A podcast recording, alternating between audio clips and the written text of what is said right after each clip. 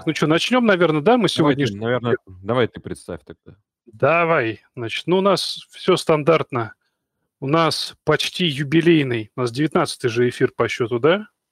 20-й. У нас юбилейный эфир. О, юбилейный 20-й эфир, дорогие друзья. Я вас поздравляю. Мы добрались до этой заветной цифры 20. А, слушай, это мы, получается, уже практически полгода вещаем, да? Пять месяцев. Все, 20 да.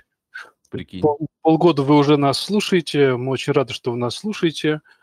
И у нас очередная тема, которая связана с медициной, но напрямую никаких специальностей чего-то там узко не касается. Мы решили поговорить про то, что есть врачи, которые, которым не сидится на месте, которые сначала получают специальность, но потом понимают по целому ряду причин, что эта специальность не их, или там что-то не нравится, или там какие-то нюансы другие возникают, и они уходят в другую специальность, причем не, может, даже не медицинскую, а вообще абсолютно в другую. И вот сегодня мы поговорим об этом. Эм, наверное, Вась, давай ты начни, расскажи ты, как у тебя все произошло, я себя вот на затравочку оставлю. Точно. О, я человек, который бесконечно меняет две вещи в своей жизни. Мотоциклы и профессии. Значит, э, я должен был быть челюстно хирургом. Место в ординатуре мне не нашлось после трех или четырех лет дежурств. Трех лет дежурств в челюстно-лицевой клинике. Все, я все умел, я хотел пойти в гной. Этого не случилось. Э, с грусти и в депрессии я пошел в терапию, потому что туда брали всех. Не очень хорошо, естественно, как любой э, челюстно-лицевой хирург представлял себе, где находится сердце, как устроен кишечник. Ну, то есть прям тотально был плох во, все, во всех базовых вещах, в них плохо и остаюсь разбираться, значит, и стал я терапевтом. Став терапевтом, я понял, что э, в первую очередь я не смогу э, обеспечить себе достаточный уровень качества жизни с финансовой точки зрения, будучи мальчиком-терапевтом. Я решил переучиться на э, радиологию. И я поступил в РАМАПО, э, в ординатуру вторую, э, сразу после первой, э, на лучи. Отучившись там год, э, я это дело оставил, потому что первое, надо было выживать, второе, там не очень хорошо учили, э, то есть э, прям совсем не учили, это был 2010 год, и тогда надо было иметь связи, чтобы тебе посадили за томограф, так просто ты на него попасть не мог, и тебе говорили, просто читай книжки и как бы досиживай ординатуру, просто сидя на попе ровно. Поэтому я ушел на тот момент меня пригласили э, в ФМБА. Тогда вышел приказ о том, что сборные команды России должны покидать страну только с врачом. И так как врачей особо спортивной медицины не существовало, набирали терапевтов, травматологов, таких чуваков общей специальности. Примерно понимая, что спортсмены либо что-то себе ломают, либо болеют соплями. Поэтому надо либо набирать травматологов, либо терапевтов. Все очень просто. Значит, вот так я попал туда. А, получил, естественно, спустя какое-то время сертификат э, врача по э, лечебной физической культуре, э, врача там какого-то физиотерапевта, и после этого я попал, я попробовал открыть собственное дело, зуботехническую лабораторию, оно не взлетело, и после этого я попал в реабилитационный центр, проработал в реабилитационном центре по сути, им руководил э, три года или три с половиной года. После этого опять все не случилось, я заново продлил себе сертификат терапевта и пошел работать терапевтом, кем я, по сути, в настоящий момент и являюсь. Основные точки, э, которые вот просто, мне кажется, важны и нужно сразу сказать, это то, что менять специальность по первости очень стрёмно. Очень стрёмно с точки зрения того, что ты уходишь в новую специальность, и меня, по крайней мере, я лично про себя говорю, меня гложило несколько моментов. Первое, ребята, которые в этой специальности изначально, они, в общем-то, э, будучи моложе, уже всех в этой специальности знают, и они лучше в ней разбираются, чем я, то есть мне придется сложнее. Второе, э, ты начинаешь с нуля, тебе, ну, как бы, с качеством жизни все не очень хорошо. То есть приходится проходить этот путь с нуля каждый раз. Ты не, ты не как бы не переходишь на следующий level э, по зарплате, да, то есть начинаешь сначала. Но, с другой стороны, это довольно неплохо тебя так развивает вширь, э, расширяется круг знакомств, круг интересов своих, и ты вполне так, э, если, если все нормально сложится, то, в общем-то, этот переход, э, он перестает быть болезненным, он, ты только о нем фантазируешь, о его болезненности. На самом деле он, в общем-то, как бы вполне вменяемая такая история, которой можно жить. Вот и я так и живу. Пока я удерживаюсь в логике э, врача-терапевта и не знаю, куда дальше вынесет меня кривая моей жизни. Я такую вещь хотел. Ну, Ты говоришь, что сложно менять. Это вот эта вот зона комфорта, да, да, в которой ты пребываешь. Ох, это я расскажу, как у меня это произошло тогда.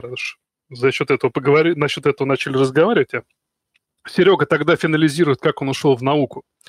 Я изначально по специальности анестезиолог-реаниматолог, я еще до ординатуры работал в ожоговой реанимации Склифосовского, где благополучно я ординатуру по анестезиологии-реаниматологии прошел и какое-то время там даже побыл в аспирантуре. Но э, так получилось, что меня позвали в один частный центр. Я тогда думал из финансовых соображений это сделать. Потому что, конечно, как Вася правильно отметил, что что-то как-то не очень ты комфортно живешь на одной работе, поэтому надо было искать себе вторую работу. И на второй работе э, это было отделение неотложенной экстренной помощи, э, которое меня просто покорило, потому что, придя туда, я понял, что здесь занимаются натурально всем. Я в медицину пошел из-за сериала «Скорая помощь», это ER, который в 90-х годах была, с Джорджем Клуни, с Антони... Э, ну, короче, со всей этой тусовкой, Ной Вайлом, вот эта вся тусня. Я просто влюбился в это, и поэтому вот решил, что это круто. И там было именно так. Ты и сам шил раны, и вскрывал какую-то мелкоамбулаторную хирургию, кривая резекция ногтя, ты это сам делал. Э, диагностировал переломы, иммобилизировал их, вправлял вывихи, все делал сам. Неважно, зачем тебе приходили, это могла быть там дерматологическая проблема, через, там, через пациента к тебе приезжает острый инфаркт, либо там инсульт в ходу, и вообще все, прям вот весь ядерный, все что угодно, вообще все что угодно к тебе могло приехать, и ты должен был подкован быть, чтобы все, всем этим как минимум диагностировать, проставить правильный диагноз э, и позвать специалиста уже не на то, что там посмотри, что здесь, а уже на конкретный диагноз. И это меня очень сильно покорило, поэтому я получил ординатуру вторую специальность врача общей практики. И, собственно, длительное время практиковал в этой неотложной экстренной помощи. А, при этом оставляю у себя сертификат анестезиолога-реаниматолога, его продлеваю, потому что потом начал заниматься лечением боли, там надо было иголками всякими везде колоть, там и всякие эпидуралки делать туда-сюда, и, собственно, мне сертификат нужен был, что это все делать. Вот, так что я именно с, с точки зрения больше манипуляции продлевал. Когда я начал переходить из реаниматолога во врача общей практики, вот здесь почему я про зону, зону комфорта заговорил, я себя ломал. Прямо об колено, сука, я себя ломал, потому что у анестезиологов-реаниматологов у них синдромальный подход. Человека, человек плохо дышит, суешь трубу, под, подключаешь КВЛ, почки не работают, ну на тебе экстракорпоральный диализ там у тебя какие-то проблемы с речь-сосудистой системой, на инотропную поддержку и так далее. То есть у тебя есть проблема, тебе вообще похеру, из-за чего эта проблема возникает. Просто, ну, как бы, естественно, это я так утрирую, естественно, важна причина, почему это возникает. Но с точки зрения медицины неотложных критических состояний, это нафиг тебе не интересно, нужно сейчас прям вот э, человеку поддержать его состояние, либо быстренько вернуть его обратно к какой-то более-менее норме, чтобы он не помер. И это абсолютно другая работа. Это вспышка справа, вспышка слева. И ты там особо не думаешь, тебе не надо думать, тебе надо делать. А здесь у тебя все кардинально наоборот. Тебе здесь надо дохрена думать, иметь очень сильно клинически развитое мышление, тебе надо понять, с чем тебе пришли, дифференцировать, понять, что надо сделать, оценить то, что сделано, э, свои ошибки исправить, либо если ты там то, что ты ожидал, оно и пришло, то ты там вызываешь уже врача-специалиста на конкретную проблематику и так далее. Это абсолютно кардинально другой подход вообще к лечению э, пациентов, и это вообще другие пациенты. И поэтому пришлось себя колено ломать, открывать учебники, сидеть, читать нон-стоп. Я просто помню, как я штудировал эти книги, просто вот где-то, наверное, я стал себя комфортно чувствовать в этой специальности спустя года три. Два с половиной, три года, когда мне уже было все равно, куда ко мне придет, потому что как бы я уже мог бы, скорее всего, с вероятности я разберусь, в чем проблема, и быстренько там помощь какую-то а, окажу. Но эти три года это было ада, это просто ты ломаешь себя постоянно, но вместе с этим это давало большой кайф, потому что ты чувствовал, как ты растешь сильно как специалист, именно как специалист общей практики. Но при этом у меня такая дихотомия произошла, что я как бы реаниматолог, у меня мне еще не умер, и вот этот вот реанимационно-синдромальный подход у меня остался, и при этом клинический э, клиническое мышление начало развиваться. И таким вот я стал каким-то шизофреником, немножко анестезиолог и немножко врач общей практики.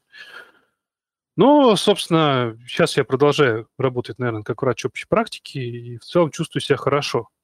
Но, естественно, моя сфера интересов, она перешла в реальности как не очень существующую специальность альгологию, да, лечение болевых синдромов, потому что вроде как все врачи лечат болевые синдромы. Ну, я пытаюсь там в ней как-то развиваться, но я местами пришел в небольшой тупик в этом плане, и из-за этого мне очень грустно, потому что, как я понял из практики, любое лечение болевых синдромов – это все равно командная игра. И нужна, должна быть у тебя очень крутая команда для того, чтобы это реализовывать. А такую команду найти очень сложно, к сожалению, и в одном месте, на одной площади организовать. Вот, наверное, как-то так. Сейчас я чувствую комфортно и, в принципе, считаю, что смена моей специальности, она была...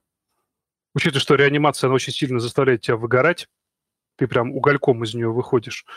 Я считаю, что я сделал правильный шаг, что я вышел из этого чада кутежа критической медицины, потому что там, ну, дико все. Но одновременно я очень сильно по этому времени скучаю, скучаю по реанимации за эту дикость. Вот как-то так, если вкратце. Сергей, расскажи про себя. Да, достаточно до- долгий, тернистый путь был, и, можно сказать так, даже и болезненный, как я оказался в науке. Это был не вопрос одного дня и не вопрос, э, там, знаете, есть люди, которые а, с первого курса там ходят на кружки, занимаются активными вещами подобными. Нет, а, в моей жизни такого не было. Я к науке пришел поздно. Я принципе, всегда ее любил, и вот с самого детства как-то всегда испытывал теплые чувства к биологии, к медицине. Я сам из врачебной семьи, всю жизнь был в этой среде, причем в офтальмологической среде для меня она является, ну, абсолютно родной. Поступил в мед, э, доучился до шестого курса. Попутно, когда уже был создан медач, начал много смотреть зарубежных статей – понял, что та наука, которую я видел на кружках и так далее, и та наука, которая есть по-настоящему, вот это, там, клеточная биология там, и подобное все, радикально отличается. И, естественно, мне захотелось к этому тоже прийти, но, в принципе, уже был какой-то определенный путь, и путь лежал через глазные болезни, поэтому я и пошел в ординатуру. Я оказался в Санкт-Петербурге по той причине, что когда я искал место для своей потенциальной работы, руководитель этого, этой клиники а, сказал, что он не примет сертификат об ординатуре типа от местной, типа ты должен научиться хорошо. Поэтому езжай в Питер, в Москву и так далее. Ну, я выбрал Питер, потому что там были друзья, и было, было просто чудесно. Туда и попал, и э, отучился два года в Мечке ну, вместе с МТК Федорова питерским, и, ну, это было все на базе СЗГМУ. А, попутно вот только тогда я начал как-то вникать в науку, даже поучаствовал в проекте очень хорошем, который а, во многом определил мою любовь к науке, и мне довелось поучаствовать в проекте по исследованию тканей глаза на Европейском центре синхротронного излучения. Это во Франции, в Гренобле. А, и тогда, в принципе, увидел, что такое наука настоящая. Я ее как-то потрогал и полюбил, и захотелось э, этим заниматься дальше. А, проблема была в том, что э, петербургский период, каким бы он ни был прекрасным, он закончился трагически. А, я расстался с девушкой, у меня не, не взлетел небольшой бизнес-проект, у меня не осталось никаких средств запасных ходов для того, чтобы там сдержаться. Я плюнул на все и вернулся домой. А, но дома оказалась другая проблема, что пока меня не было, ситуация изменилась. И, в общем, на мое место нашли другого человека. И я особо оказался никому не нужный в этой, в этой клинике. И как мне прям, прямо там и сказали, типа, что для тебя тут особых перспектив нет. Ну, я и все, на все плюнул и ушел оттуда. Через полгода я оказался в ростовском НИИ онкологии, где потенциально будет открыто офтальмологическое отделение, офтальмоонкологическое. И так как оно открываться будет долго, предложили пока просто позаниматься исследованиями, мол, тебе же нравится наука, да, и оказался я в лаборатории по исследованию опухолей и проведению доклинических исследований, где тогда, в принципе, я и начал заниматься какими-никакими исследованиями и погрузился в этот мир уже как не как врач, а как больше биолог. А, тематика, которой я там занимался в плане офтальмологии, конечно, была очень... Ну, от нее была достаточно далека, и занимался в основном совсем другими вещами офтальмологии, поскольку постольку, несмотря на то, что я всегда к этому стремился, и сейчас продолжаю к этому стремиться, но об этом чуть дальше. А, проработал в этом два года, попутно освоил метод рентгеновской микротомографии, с которой познакомился в Гренобле во Франции. Когда приходили в лабу люди из Донского технического университета, мы обменялись с ними парой слов, в том числе с ректором этого технического универа, и, мол, где-то работал, что, были опыты, статьи есть? Я говорю, да, есть, вот там был, работал там на синхротроне, были, вот, томографией занимался. О, у нас тоже есть томограф. Вот, типа, хочешь, приходи, давай организуем все. И я оказался постепенно в этом техническом университете, где есть томограф. Я запустил там несколько проектов, связанных с визуализацией тканей. Причем мне сначала никто не верил, потому что там были такие хардкорные физики, которые говорили, да, типа, ткани они будут полностью просвечены, ничего не получится, но э, читая статьи и пробуя, экспериментируя, мне удалось это все доказать, и в итоге проекты были успешны, вот две статьи опубликовалось. Спустя два года работы там я понял, что конкретно в этих лабораториях я достиг некого потолка, который там есть, и меня пригласили работать в Москву, куда я и отправился в феврале этого года. С февраля я работаю в Институте регенеративной медицины в Сеченовском университете. И здесь мне атмосфера и прочее намного больше нравится, и тем более, что у меня есть возможность продолжать заниматься именно офтальмологическим направлением, которым мне по непонятным причинам более всего интересует. И есть вопросы, на которые хочется найти ответ. В частности, в плане биологии опухоли глаза, которые остаются плохо изученными. А, с чем вообще сталкиваешься, когда попадаешь в науку из медицины? У врача есть и преимущества, и недостатки, если он занимается не просто клиническими исследованиями или около клинической наукой. Если он занимается именно фундаментальной медициной, где грань между биологией и медициной стерта, а, то здесь есть как преимущества, так и недостатки. Начну с преимуществ. Ты намного лучше видишь проблему, которая есть, и можешь э, четко видеть связь с клиникой и видеть те вопросы, на которые нет ответа, и понимать, зачем это надо и что с этим можно делать. То есть врач вокруг себя легко может собрать команду единомышленников для того, чтобы заниматься кон- конкретной конкретной проблемой. И понимать э, вообще приложение этого всего. Также он владеет и медицинскими знаниями, он заточен под это все. А, но проблема в другом, что биологов тех же или каких-нибудь биохимиков учат многим вещам, чего в меди тебя никогда не обучали, и ты попадаешь а, немного таким стерильным в, это, в эти все условия, и тебе приходится эти навыки наверстывать. Начиная с азов работы в лаве, в обычной, и заканчивая, ну, умением писать статьи и так далее. Ну, насчет последнего у меня уже был конкретный опыт, но вообще чувствуется причина, почему у нас врачи в целом занимаются наукой плохо. Этому не учат, в отличие от биологов. Вот, вот как-то так произошел мой путь и попадание сюда. Но ты доволен? Да. Но у меня все равно есть чувство вины, что я что-то неправильно совершил. Вот, давай поговорим про это чувство вины. Я не хочу как психотерапевт копать, просто вот откуда оно берется, это чувство вины? Потому что ты, по сути, ты же занимаешься той же самой медициной. У меня есть ну, мне стыдно за то, что я не занимаюсь клиникой. Хотя при этом я хочу заниматься в лабе также, я хочу это совмещать. Но мне стыдно за то, что так получилось. Ну, дай время, как ты найдешь способ это совместить. Это требует просто определенного баланса между этими двумя я, вещами. Я очень доволен тем, как все складывается. Я доволен э, тем, как развиваются проекты, в том числе, ну, в первую очередь, мои проекты, которые, которые, за которые я ответственен. То есть у меня есть не только как бы те вещи, где я как исполнитель, который, допустим, умеет работать с томографом или умеет работать с животными, вот такой замечательный навык, который я вот приобрел. Я профессиональный живодер, как меня бы называют в чатах.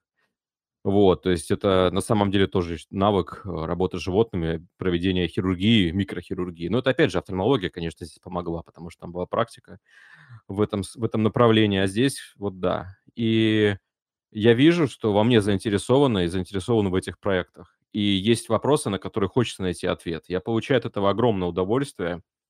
И я вот даже отслеживал по своим мыслям, которые еще там в 2015 году и ранее там публиковал в Медаче, когда это еще был куда меньше паблик, когда там еще, как называли иногда, личный бложек Чумнова, там были записи, мол, как же кайф было на первых трех курсах, когда были фундаментальные предметы, как я хочу в это вновь вернуться.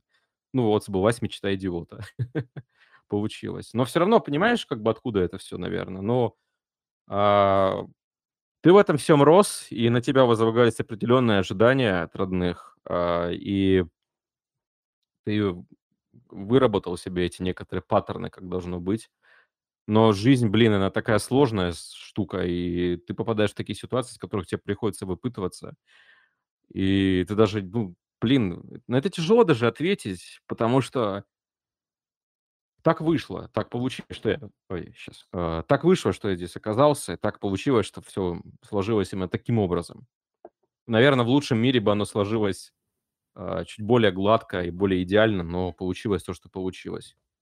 Это было, было очень достаточно ну, болезненно вот последние четыре года вот этого такого поиска себя и попытки туда уйти, заниматься чем-то. Это было очень непросто. И я на самом деле был близок к депрессии длительное время. Возможно, кстати, я в ней до сих пор нахожусь. Вот. И э, у меня просто есть некое желание того, как как-то это все совмещать то есть, с одной стороны, мне хочется, и, и я не хочу это бросать, заниматься наукой и получать этого огромное удовольствие. Я чувствую, что я нужен, я на своем месте. Но, с другой стороны, вот ты рассказываешь про пациентов и прочее, а мне стыдно, что я какая-то белая кость, которая вот оторвана от реальности, как ты говоришь, и я себя чувствую из-за этого неполноценным. Вот. Я хочу как-то найти какой-то компромисс в своей жизни. Ну, все в твоих руках. Взял, совместил, посмотрел, ну, все, тут это... Тут ну, дай бог, э, пока идет, пока, судя по всему, к этому реально все идет. То есть есть и желание, есть и возможности для того, чтобы это все совместить. Вот. Надеюсь, что получится. Но хочу сразу сказать, что, в принципе, э, ну, это будет непросто, но я думаю, что справлюсь. Мы тут все ну вот мы не все, мы тут с Васей выходили из своей зоны комфорта, чтобы что-то поменять, а тебе наоборот надо найти свою зону комфорта. Диаметрально противоположная цель. Я сейчас такой немножко странный вопрос задам. Не знаю, насколько он странный. Вот, ребят, вот все, что с, с вами произошло, вы чувствуете, что вы стали сильнее как специалисты, сильнее как люди, как вот после вот этого всего пути? после этих всех перескоков? Вася. Я гоню от себя подобные мысли, потому что э, считаю, что такие мысли, они могут внезапно привести тебя к стагнации. То есть, э, когда ты начнешь понимать, что ты словил э, птицу удачи за, за хвост, э, и это усыпит твою бдительность, которая с профессиональной точки зрения никогда нельзя, не должна засыпать. То есть я скорее думаю про то, что э, где-то есть китаец, который на 10 лет моложе, который на в 5 раз умнее, э, который в 14 раз успешнее там, и так далее. Поэтому, э, честно говоря, я о подобных вещах стараюсь не думать. То есть я понимаю, что как бы я фаталист же, поэтому я понимаю, что жизнь складывается так, как она складывается, и я эти вещи, в общем-то, не контролирую я глобально, сильно специально для того, чтобы как-то сложи... моя жизнь сложилась каким-то образом, я ничего специально не делал. Я просто всегда старался очень много работать, э, работать так, чтобы мне не было стыдно. Все, это все, что я делал. Дальше, как складывается, так складывается.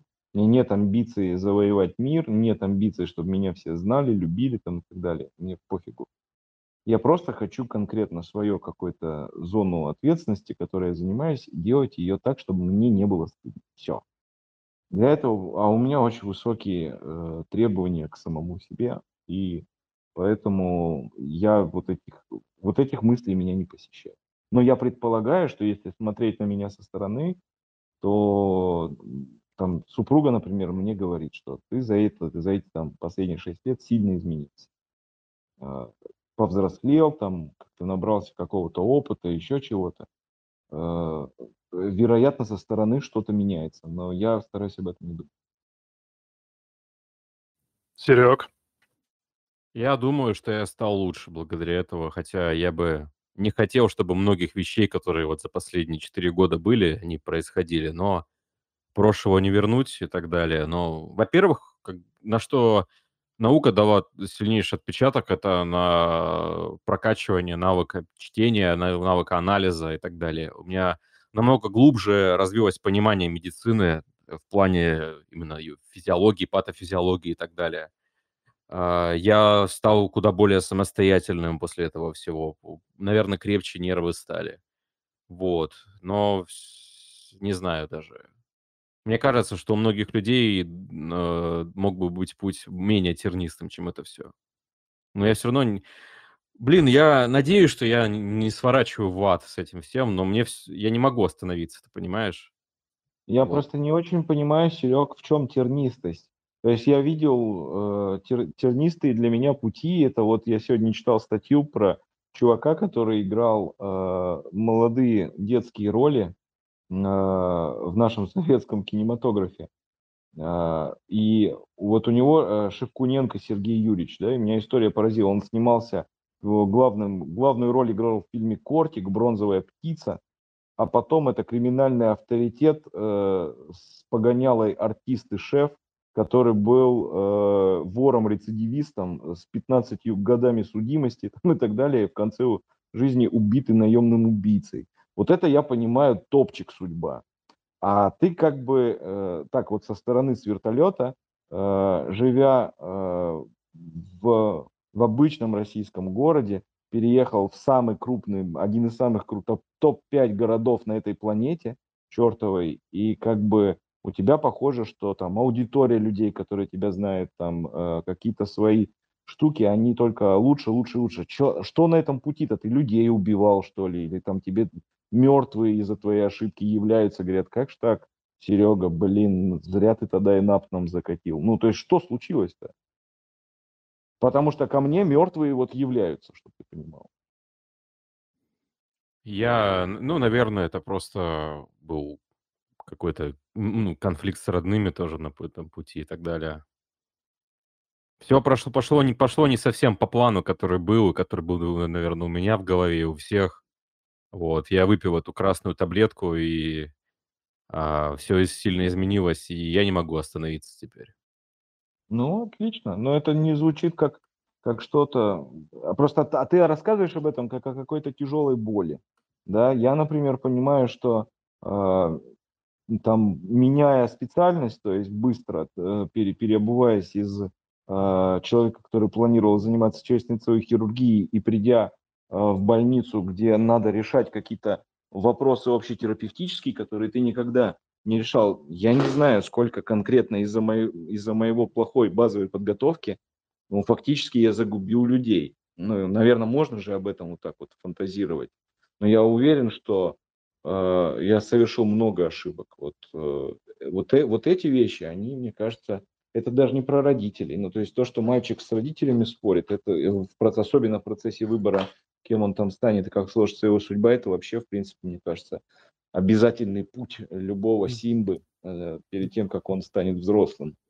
Ну, Поэтому... классика. Отцы и дети да. Тургенева. Все как было, так и будет. Поэтому, ну, это и так, знаешь, скорее, потому что я постарался свою историю рассказать очень коротко, вы рассказали довольно длинно, и каждый, а, а Серегина история, она, в общем-то, такая немножко, э, как это сказать, как на приеме у психотерапевта, то есть я, я глобально почувствовал от этой истории эмоционально грусть очень большую. И э, вроде как бы все круто, но есть очень большая грусть. И я не очень... Вот это вот хорошая штука, а, которую вот на самом деле сегодня надо обсудить, потому что Я думаю, что нам надо заканчивать рассказывать про себя, ну, то есть мы как бы не э, гости Юли, Юрия Дудя, которых надо слушать по два часа, не супер интересные люди. И давайте просто наконец-то вернемся к вопросам о смене специальности. То есть, во-первых, это страшно. Во-вторых, это очень нестабильно. Во-вторых, это финансово не всегда а, сопряжено с, как, с какими-то бенефитами. А, это не всегда поддерживается близкими, которые тебе говорят, что надо долбить дело, раз ты его начал, что ты бросаешь его там, там и так далее. То есть на самом деле, э, ища себя, э, ты просто очень сильно фантазируешь обо всех этих штуках в негативном каком-то контексте. Очень мал- маленькое количество людей, э, они такие типа, воу, воу, воу, я был анестезиологом, теперь я попробую быть, не знаю, hand therapist, да, то есть вот как рассказывала в начале эфира одна из наших слушательниц, да, а, ну, тут, то есть, это как бы не, не, не у всех так получается э, спланировать эту штуку. Поэтому, хотя раньше, кстати, кто помнит, в узкую специальность, в хирургию, ну, какую-то, надо было обязательно пройти общак. И там тоже люди шли с ожиданиями, что я стану микрососудистым э, криохирургом, да, э, попадал в общак и его утаскивал, не знаю, в урологию. Вообще аномально. И это было абсолютно нормально. Э, это, кстати, хорошая, как мне кажется, вообще практика для того, чтобы вообще въехать, кем ты хочешь стать. Пойти в такую общую какую-то специальность.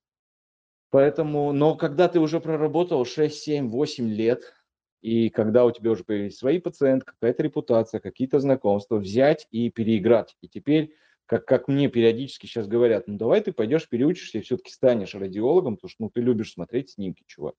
Я понимаю, что все, я не пойду.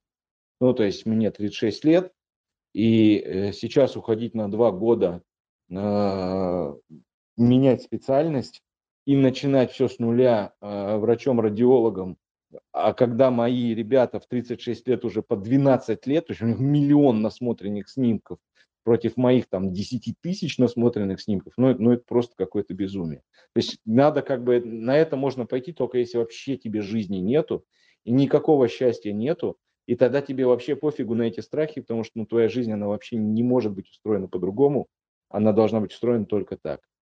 Я человек прагматичный, я поэтому понимаю, что никакие USMLA я сдавать не буду, переезжать страну менять не буду, э, уже профессию менять не буду. Ну, то есть вот такое.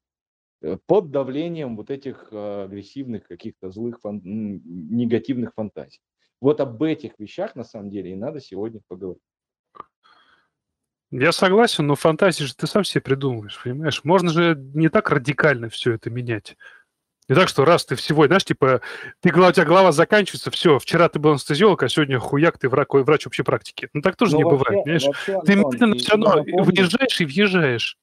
Антон, я тебе напомню, что для того, чтобы по-настоящему сменить специальность, учи... ну вот мне сейчас, я полгода последних э, занимаюсь в основном реанимационными больными. И мне несколько людей уже сказали, чувак, ты въехал настолько, что, в общем-то, может тебе поменять специальность, станешь просто анестезиологом, реаниматологом. Ну, коль уж так у тебя складывается. Я понимаю, что для того, чтобы сделать это хорошо, это отрыв от того, что я сейчас делаю. И это э, опять некий, там, не знаю, этап финансовой нестабильности и очень тяжелого графика жизненного, плюс э, Моей жене придется э, тоже это понять, принять. У нее тоже есть ожидания да, о какой-то стабильной жизни. И сейчас опять я, я ей скажу, ты знаешь, дорогая, сейчас вот я в июле поступаю, и иду, и два года я буду становиться реаниматологом, опять ординатура, ночные дежурства, на там 3-4 раза в неделю, потому что мне придется так много дежурить, чтобы набить, чтобы спешить, чтобы вот догонять, да, я нет, я не готов. Это, это, конечно, я понимаю, что я фантазирую, но, блин, есть еще реальность.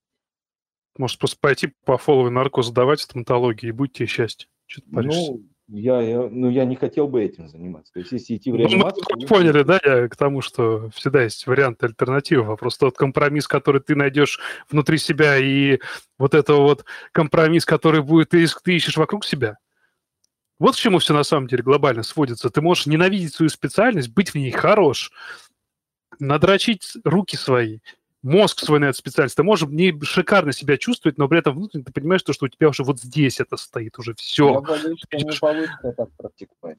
Хорошо. В- э, Я не говорю про то, что практиковать. Компромисс. Ты либо доволен, либо ты сжимаешь кулаки, стискиваешь зубы и делаешь свое дело, либо ты меняешь что-то. Вот все. Вот я, бы, я Моё- хотел об этом да. сегодня поговорить. а Не о страхах, а об этом компромиссе. Нет, я, я думаю, что надо обо всем поговорить. Просто, на, на мой взгляд, а, то, о чем ты говоришь, оно рождает обычно, а, как это называется, клевое слово, а, когда, а, сублимацию. То есть я работу свою ненавижу, она меня бесит, но поэтому я буду, не знаю, э, как умалишенный увлекаться, не знаю, прыжками с парашютом или еще какой-то херней. И получается какой-то человек, который неплохо вроде бы практикует внутри своей специальности, но при этом, не знаю, вся его жизнь, она вообще, все его интересы – это шитье обуви. То есть у меня есть коллега, который любит свою специальность, но э, он, кру- он в ней крут, но разговаривая с ним, он всегда соскальзывает только на одну тему – делать обувь. Он горит этим. Просто человек вот просто, блин, делать обувь. Я понимаю, что так сложилась его жизнь, что, возможно, сегодня в его любимой специальности ему, в общем-то, не хватает. Жизнь складывается так, как складывается, он, он уходит туда сублимировать. Оно удивительным образом, он хирург, и обувь делать это тоже про швы, про вот эту всю штуку.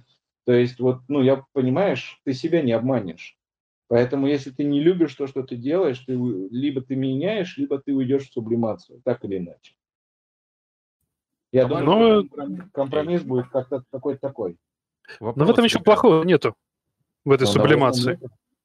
На ваш взгляд, если здесь, а, ну, это уже было частично на эфире про бизнес или призвание, если здесь а, в- вот в выборе специальности, где ты был изначально, и потом что-то тебе вот пошло или не так, э, или что-то тебе не понравилось в ней, и ты захотел уйти, можно ли сказать, что это предательство? Или здесь такие категории вообще не надо выбрасывать и выбросить это из головы тоже, вот такие загоны? А ты кого предаешь-то? ну, себя, типа, ты занимался этим, выбрал, или людей, которые ты вот занимался, занимался, раз ушел. И? Я думаю, что я бы, я бы на это дал такой комментарий, что э, люди а, это, в общем-то, субстанции, которые совершают ошибки. И их удивительная опция заключается в том, чтобы подвергать анализу все, включая свою собственную жизнь, находить в ней какие-то ошибки и исправлять их. И это отличает там каких-то сильных мира сего от э, всей остальной массы, которую, в общем-то, не привыкла как-то рефлексировать и э, с чем-то работать. Поэтому это не предательство, я бы вообще воспринимал это как нормальное яв- явление, нормально сомневаться. Это, это прям хорошо. Ничего в этом плохого нет. Я тоже ничего там плохого не вижу и не могу сказать, что это какое-то предательство, потому что непонятно, кто кого предается. Ты меняешься. Ты со временем, будь то ты хочешь ты этого или нет, ты получаешь опыт. Ты этот опыт себе перевариваешь, и у тебя выстреливает это в виде какой-то результирующий. Будь то поменять Нет, ну, специальность, или будь то с утра начать пить не апельсиновый сок, а томатный. Я не вижу сильной разницы между этими двумя вещами. Но не, если была со- совершена некая ритуализация при получении специальности, то есть ты встал перед зеркалом и э, сделал себе надрез на коже со словами «я навсегда буду офтальмологом до самой своей смерти», то, конечно, наверное, это можно, но так же никто не делает. Ты что, татуху на сетчатку себе не набил, наверное? Ну, это не точно. Поэтому- Да, давайте послушаем. Я все-таки мы делаем это все для наших зрителей, и как мне кажется, когда мы с ними общаемся, наши подкасты будут более живыми. Поэтому, да. общем-то, у нас две темы. Первая тема страшно. Э, Первая тема эм, вот про все эти страхи. А вторая тема это то, на чем сконцентрировался как бы Антон, э, что если хочется, ну, на самом деле ог- ограничений нету. И все в жизни похоже, что должно как-то сложиться и- и устаканиться. Э, Вот я об этих бы двух краеугольных камнях э, и поговорил бы. Я быстренько, прежде чем мы начнем. Вот ты помнишь, ты рассказал про этого актера, который в детстве был? У меня очень мало кумиров, и есть один человек, которого я очень сильно уважаю именно за вот эту вот смену. Этот человек, как ни странно, Арно- Арнольд Шварценеггер. Если вы посмотрите историю этого человека, он приехал из Австрии, и он тягал железо. Вот мы втроем будем тягать железо, всем будет насрать. Он тягал железо так, что он стал мистер Олимпии, да? Все знают историю. Ну, он попал немножко в струю. Попал в струю, да, но, знаешь, ты попадешь в струю, я попаду, я попал в струю, но мистер Олимпия стал Шварценеггер. Но вместе с этим он стал актером, да? Культового фильма «Терминатор» и кучи друг, других экшенов, человек, который по-английски говорит, ему просто надо было в Трансильвании ящики разгружать, это максимум, который он должен был достигнуть. Это человек «Get out! There is a bomb!» То есть это даже не русский акцент, это хер пойми какой акцент. Этот человек стал культовым актером в своей вот этой стези актерской. Потом этот человек пошел и стал губернатором Калифорнии. Понимаете, да, человек из тягания железа актерского мастерства, где он достиг офигенных результатов, он стал губернатором Калифорнии. Не знаю, насколько он хороший, хороший губернатор Калифорнии или нет, но там, насколько я знаю, трава э, легализована, так что, наверное, неплохо все. Э, вместе с этим человек не остановился на этом. Такой, ну что еще в жизни я могу сделать? Я женюсь на Кеннеди. Этот человек взял и женился на Кеннеди. Ну, на дочке, естественно. Нет, а внучка, по-моему, внучка Кеннеди. Ну, не суть. То есть он вошел в такую элитную семью. Вот для меня я вот эти вот из... Я понял. Ну, да, да, он, он туда, он протиснулся вот, в семью. В том, что, ну, тут я бы сказал просто, что немножко он в другой э, реальности существует. И... Да, я, я сказал, он из одной реальности переехал в другую реальность и создал для себя третью реальность. Вот как это произошло. И для меня в этом вот эти все вещи с переменами специальностей, с уходом куда-то, я не верю. Вот, вот этот человек, он мне, допустим, показал, что, блин, это можно. В этом Антон, ничего такого нету. Я бы, я смотри, я с тобой согласен. Есть, ну, как бы у меня просто есть комментарий на это. Uh, у нас ментальность другая. То есть у нас uh, вообще общество, оно uh, довольно долгое время, оно в общем-то, осуждала э, какие-то такие фундаментальные смены в судьбе. Ну, то есть, как бы развод не очень хорошо, не поддерживался на территории э, бывшего СССР. Смена специальностей тоже, в общем-то, не про каждого человека, не всегда это поддерживалось. То есть у нас в крови некое э, несение креста. А Америка, она прям про другое, и она изначально это же называлось, да, там, великая американская мечта. То есть некая территория, на которой сбывает, на которой можно все.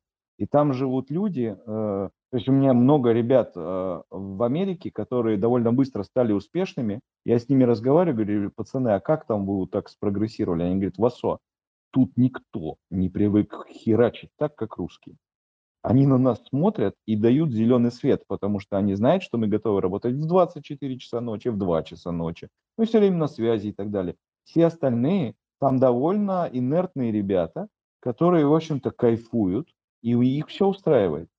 Всю Америку, весь бизнес, весь кинематограф, всю там науку, ла-ла-ла, делают приезжие. Э, что называется английский вуз, а, американский вуз, это место, где учатся э, там китайцы и им преподают русский. Вот ну как-то так эта шутка звучала раньше. То есть, э, потому что сами американцы, они в общем-то только пожинают плод, вот это, ну плоды вот этой всей истории. Но там действительно открытое общество, где тебе ты придешь и скажешь, вы знаете, я сегодня решил не быть больше хирургом, нейрохирургом, я решил снимать кино. Вообще круто, давай. А здесь на тебя посмотрят как, ну как бы ты найдешь, конечно, понимание, но не сразу. Возможно, и не у всех. Возможно, эти, эти не все, они будут до конца дней частью твоей семьи. Вот прям вот так. Поэтому я бы все-таки эти вещи разводил, не сравнивал. А, и все-таки, ну, как бы, давайте перейдем к нашим зрителям, слушателям. У меня будет короткое э, замечание, короткое замечание, но просто как раз в тему с Америкой. А когда я уходил из своего прошлого места работы, а, я поговорил с директором и объяснил, что вот так и так приглашает Сеченовский университет, и я, мне это предложение нравится. И он сказал, что абсолютно все правильно делаю, а, потому что это только в советской России надо было, чтобы у человека в 23-40 лет проработал на одном заводе и сдох. Вот. Почти дословная цитата. Он сказал, посмотри... Вот это вот крепность, я же по это и говорю работают и учатся в куче мест и пробуют себя в разных местах и не застаиваются. Абсолютно. Ну, да. У нас, Я у согласен. нас вот эта тема, что надо обязательно в 18 лет уже определиться со специальностью и в 24 уже начать по ней колбасить до конца дней. В Америке тебе говорят, слушай, ты закончил школу, иди езди по миру, иди работай в Starbucks, э, посмотри вообще на мир, посм- может, тебе, ну, как хрен его знает, ты 18 лет не можешь сказать, кем ты хочешь быть. Это нормально. У нас э, такое ощущение, что жизнь закончится в 40, поэтому тебе реально до 25 надо срочно стать специалистом э, и постараться до 40 лет реализовать все, что ты можешь просто вообще сделать внутри этой специальности.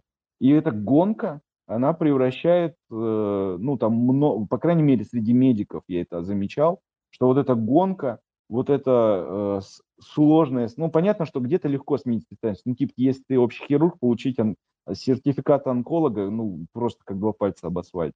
Или ты терапевт, стать кардиологом тоже, ну, ну давайте по-честному. Но э, вот фундаментально что-то там взять, я труль там был нейрохирург, стал фотограф, единицы. Я знаю чувака, кстати, э, ну не лично, я просто, он заведовал отделением терапии в коммунарке, не в коммунарке, а в ГКБ-40, как раз в ее старом формате на проспекте Мира. Он стал врачом, он поступил в мед, типа там ему было 39, что ли. И он очень круто об этом писал. А, он закончил первый мед, он очень крутой терапевт. Э, у него база Тареевской больницы. Кто знает, это, это мощная больница с э, очень крутыми терапевтическими корнями, где тебя научат понимать анализы, где тебя научат делать выводы. И вот это вот все, это не переваривание потока ОМС, а это прям нормальная терапия. А, и этот человек, он писал так, что говорит, я проходил через вот эти ощущения, что, блин, ребята, которые сидят со мной, они информацию тупо усваивают просто с другой скоростью. Ну, типа, мне надо в мои там 42, чтобы понять цикл Крепса, усраться, чтобы это сделать. Они просто это за три часа, а, и они это воспроизводят, они это понимают. Мозги просто другие прям в этом возрасте. И э, вот, вот эта штука, она очень на самом деле, ну, надо быть определенного склада характером, чтобы, э, несмотря на это, грызть вот эту вот хреновину и там найти свое место на этой планете. Но он честно писал, у меня были закрыты финансовые тылы женой. Моя жена, говорит, она банкир, она очень много получает, и в какой-то момент времени она сказала, слушай, ну хрен с тобой, ну ты журналист, конечно, ты этим хотел заниматься? Он говорит, нет, я хотел быть врачом. Говорит, иди, будь врачом, денег хватит на всю семью. И он 6 лет, вдумайтесь, да, в возрасте там типа 138 поступил в мед, до там 46 этот человек просто тупо учился, получал специальность. Ну, блин, это, это редкий кейс, вот я к чему. И э, это очень сложно сделать. И над тобой будет очень сильно на этой территории давлеть общество. Я думаю, что где-нибудь э, за пределами Москвы, где-нибудь там, не знаю, в Саранске, прости господи, отличный город, или там Ижевск, хер ты сменишь профессию. Все, ты ее получил, сдохни в ней. Тебе никто не поддержит. Так там устроен менталитет, это уже не Москва. Вот об этом я бы хотел поговорить. А давай послушаем, может... Уже позовем. Да, мне вот интересно, у нас Владимир Самойлов, вот он начал рассказывать про себя. Давайте, да, я ему дам право сказать. Владимир, расскажите всю историю. Как оно все было-то? Да, это долгий путь, а вот э, в продолжении вашей беседы мне бы вот хотелось задать такой вопрос. Вот э, есть две поговорки. Одна не пускают в дверь лезть в окно, так? А вторая лошадь сдохла, слезь. И вот, по-моему, жизнь – это как бы поиск вот этого вот момента, когда ты лезешь в окно на еще живой лошади.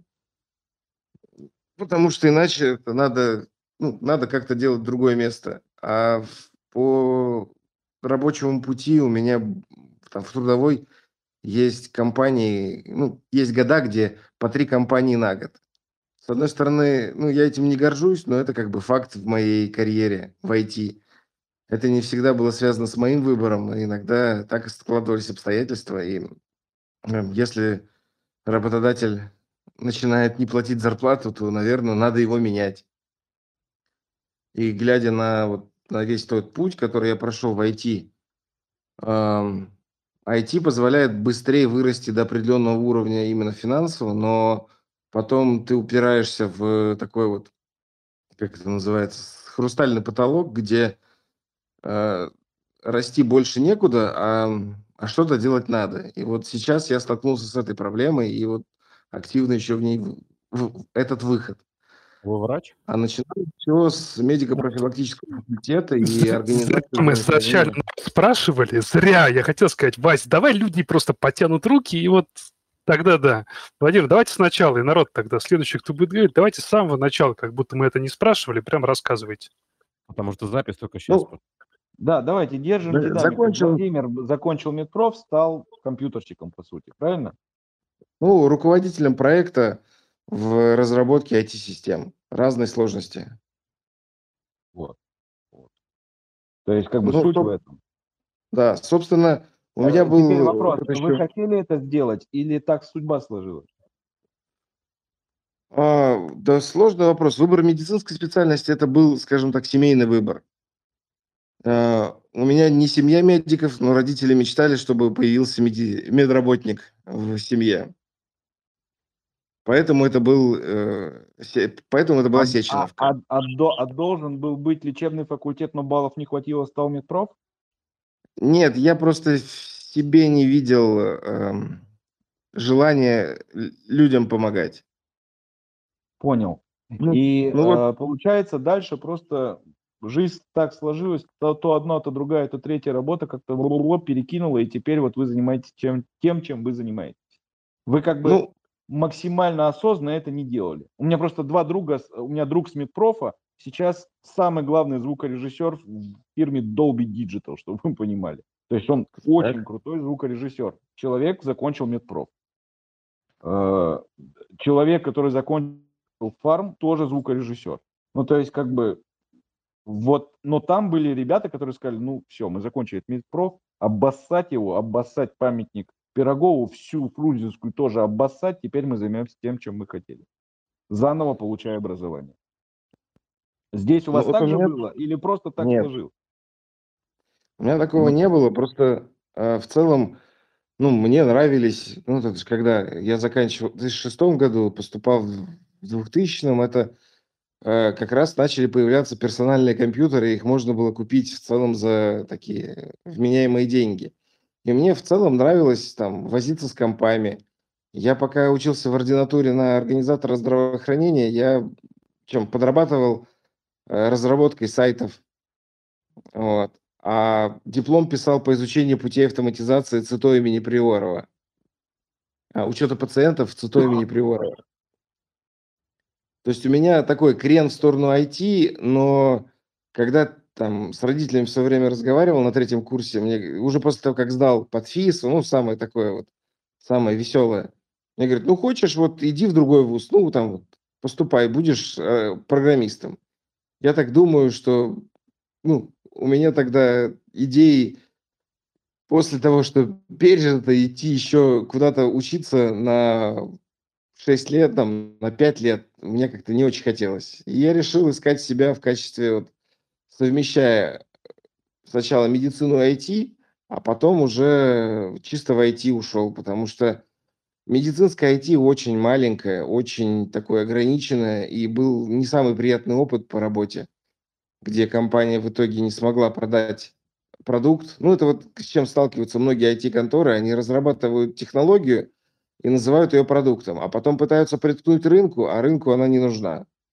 Ну, вот как в данном случае рынку не нужна была еще одна МИС. Понял. Ну, медицинская информационная система. Понятно. Спасибо. На самом деле, это хорошая история, мне кажется. То есть, отчасти вы, получается, все-таки... Э, ну, опять, это такой гладкий крен произошел. Вы изначально был как... Вы изначально любили шить обувь из истории Васи, просто ну, любили да. заниматься компами. И вот медленно-медленно оно все уходило туда, что вы все-таки с медицины, с медицинского IT ушли просто в IT. Да, но, но теперь я потихоньку э, возвращаюсь в медицинское IT, потому что, допустим, а, систему Сеченов онлайн, это, собственно, я делал если пользовались, это система LMS для Сеченского университета, которая ну, муки распространяет. Муки в смысле массовые открытые онлайн-курсы. Не пользовал, к сожалению. Теперь, ну, теперь вот посмотрю, что это такое. Смотрите, ну, довольно интересная система получилась. А так, сейчас э, занимаемся разработкой проекта, который будет связан с э, образованием и медициной, и IT. Поэтому пока пичить не буду, но в целом кренится все равно куда-то туда. А медицина слишком большая и слишком такая Место серьезная, чтобы от нее можно было убежать полностью. Понял. Если вы не против, давайте пригласим человека, пусть поднимет руку человек, который пошел вопреки какой-то логике, сопротивлялся там, не знаю, системой, э, кардинально менял там то, чем он занимается, и пусть просто расскажет про свой опыт, про свои эмоциональные впечатления, как это было сделать легко, сложно, достиг ли он там финансового какого-то благополучия ожидаемого. Вот такую историю. Потому что сейчас мы, мы услышим много историй, когда, в общем-то, ничего не происходило, никаких супер усилий, вот я, моя история, она такая, никаких супер усилий я не делал. Иди туда, братан, окей, там тебе, если что, там как-то сертификатом помогли. Тут висели, туда позвали, там пришел. Ну, как бы от меня требовалось только одно. На все соглашаться, со всеми дружить. Все. Моя жизнь сложилась сама собой никаких преодолений и удивительных каких-то вещей я не делал. Я знаю, есть люди, которые это делали, вопреки какой-то логике. Можно поднять такую руку? Есть среди нас вообще такие? Поясни еще раз для меня, дурака. Ты ищешь тех людей, которые просто которые... слали всех нахер после меда и сказали, что все, нет, нет, пусть, нет, я закончил могли, с этим они, дерьмом. Они могли быть хирургами, то есть вот я тебе приведу пример. У нас с тобой в МЦР э, некоторое время, когда Лена Заикина, э, великолепный, э, господи, логопед, уходила в отпуск, выходила девчонка из отпуска, чтобы ты, ну, как бы она подменяла ее на, на момент, когда Лена была в отпуске. Она базово проработавший отоларинголог, хирург, которая сказала нахер эту отоларингологию, я реально хочу заниматься логопедией. И она пошла в ПЕД, переучилась и стала логопедом, имея базовое образование от ларинголога. Она очень сильный логопед, специалист по разглатыванию. Она этим занимается, говорит, потому что ну, не занимаются вот ларингологи разглатыванием. Ну, вот так. И а, она очень крутая. Вот я, ну, есть какая-то такая история? Ну, наверняка же есть. Ну, давай подождем. Кто-нибудь хочет потянуть ручки и рассказать такую историю? Ты прикинь, обычно отолар... можно себе представить, как логопед станет отоларингологом. Ну, как бы типа из педагогического образования в мета. Тут, блин, ты базово отоларинголог, который там трахеостомы ставит, и такой бах уходишь э, учить людей букву А выговаривать. Ну, это охренеть. Ну, я понял, короче, тебе подавай историю дауншифтинга.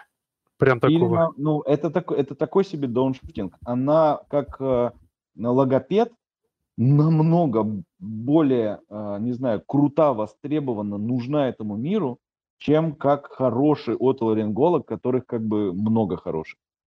Такое себе, понимаешь? Выглядит как дауншифтинг. При этом это супер профессиональный, очень нужный человек. Вот hand therapist, да, человек по восстановлению руки, в прошлом травматолог. Есть же еще а, а, Анна Овсяникова, да, которая прошла такой же путь, э, закончив э, травматологию, ортопедию, проработав врачом-травматологом, ортопедом, она, по сути, ушла в ЛФКшечку. То есть это частый путь, когда травматолог-ортопед не смог встать к столу. Это не про Анну, она стояла у стола, просто ее увлекло это все. А, и она, вопреки логике, там, когда этого еще ничего не было, сама там искала, как войти в это сообщество кистевых реабилитологов, а, потому что их на весь мир там 500 человек. Это вот леди нас слушает, ее можно позвать, она нам расскажет. Очень сложный экзамен, очень сложно стать специалистом этой, этого направления. А, в России практически нет никакого сообщества, ну их там человек 30 есть, они все друг друга знают, у них есть свой чатик кистевых хирургов, привет этому чатику, значит, классный.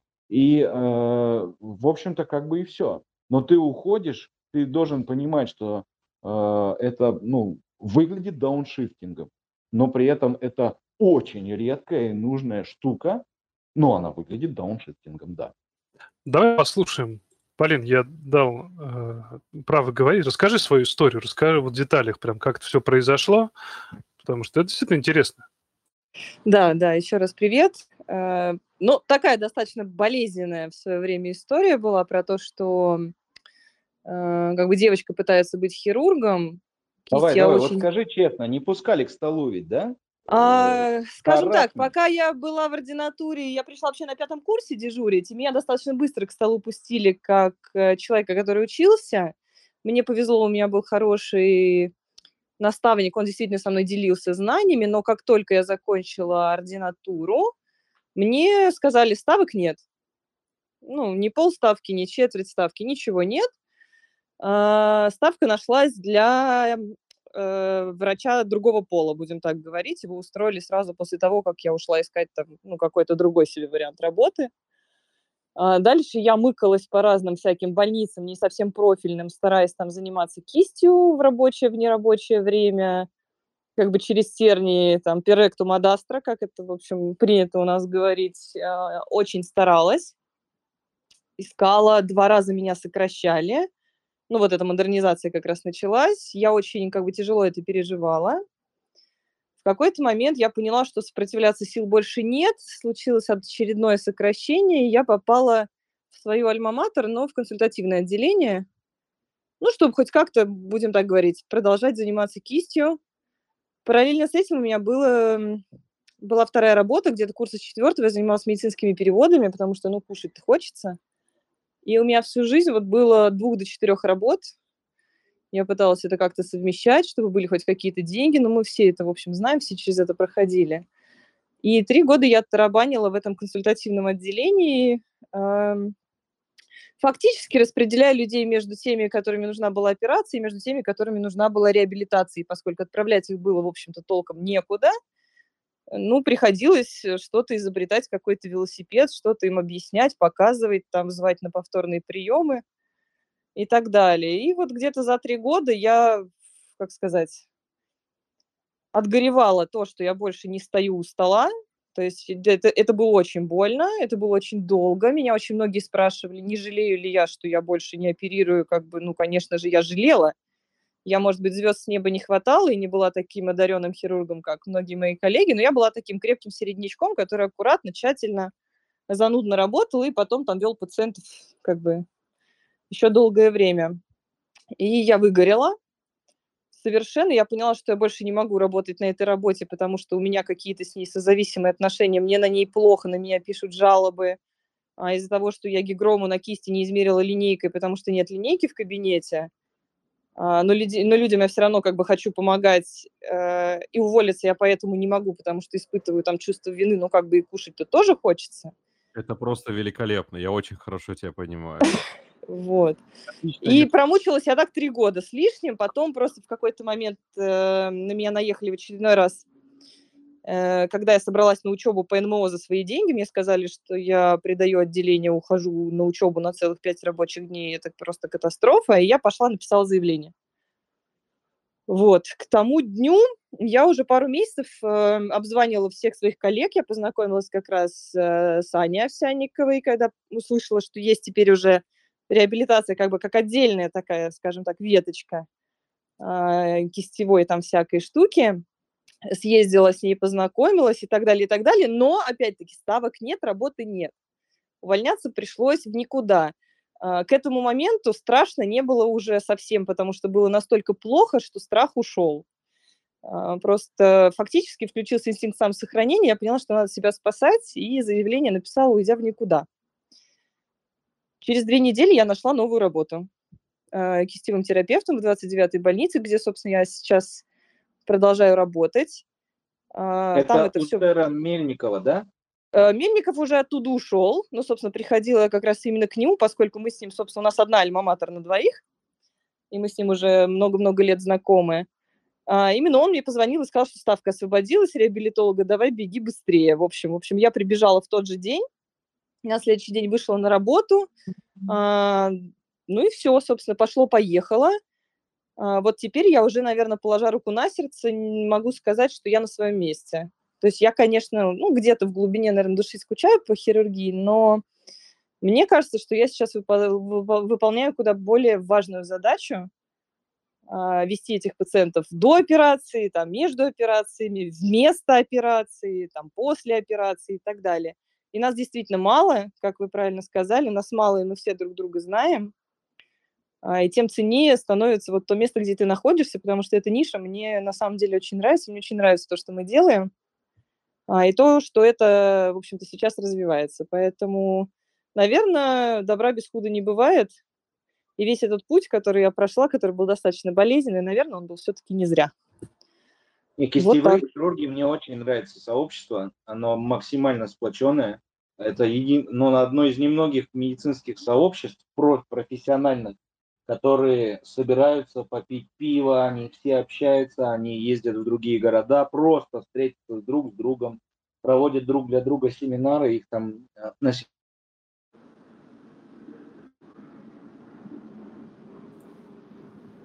Вася потерялся немножко. Ну ничего, бывает.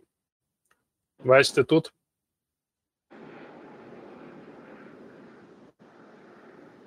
Пропал. Пропал. Бывает. Ну, видишь, какие дифирамбы поют тебе.